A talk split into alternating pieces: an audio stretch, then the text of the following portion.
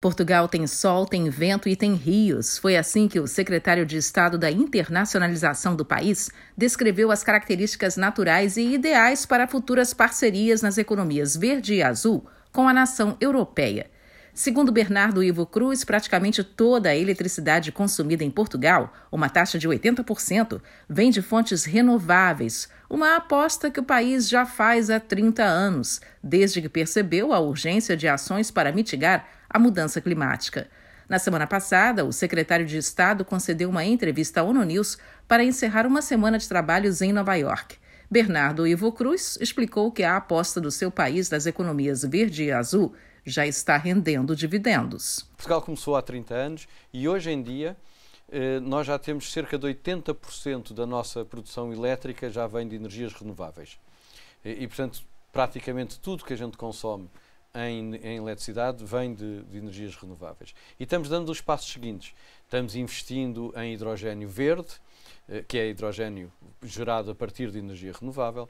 Eh, estamos ligando eh, os, os data center e, e, trazendo também essa nova economia da informação e dos dados para Portugal. Portugal é dos poucos países no mundo que está ligado por cabos de dados em praticamente a todos os, os, continentes.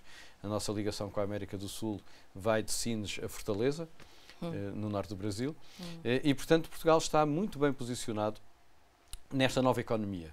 Segundo a mídia local, o cabo submarino, que também possui cabos de fibra ótica, que é o primeiro a ligar a Europa à América do Sul, mede 6 mil quilômetros e foi implementado pela empresa Ella Link. O objetivo é gerar conectividade a outras empresas de telecomunicações na Europa e nas Américas.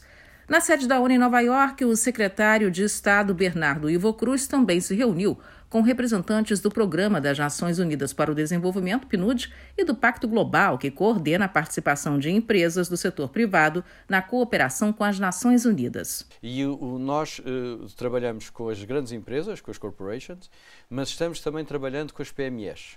80% do tecido uhum. empresarial português são, são PMEs. E, portanto, é aí que nós temos que fazer mais um esforço porque as PMEs eh, têm que eh, também acompanhar estas exigências dos Objetivos de Desenvolvimento Sustentável, do ESG, eh, mas nós percebemos que há, há mais dificuldades, há mais esforço a fazer. O secretário de Estado afirma que Portugal quer trazer cada vez mais pequenas e médias empresas para um esforço coletivo que vai garantir lucros para o comércio e para a implementação da Agenda 2030 de Desenvolvimento Sustentável. Bernardo Ivo Cruz acredita que a participação do setor privado e de órgãos internacionais, como o Banco Mundial, no ano passado, Portugal abrigou a Conferência dos Oceanos das Nações Unidas promovendo a ação climática e a economia azul.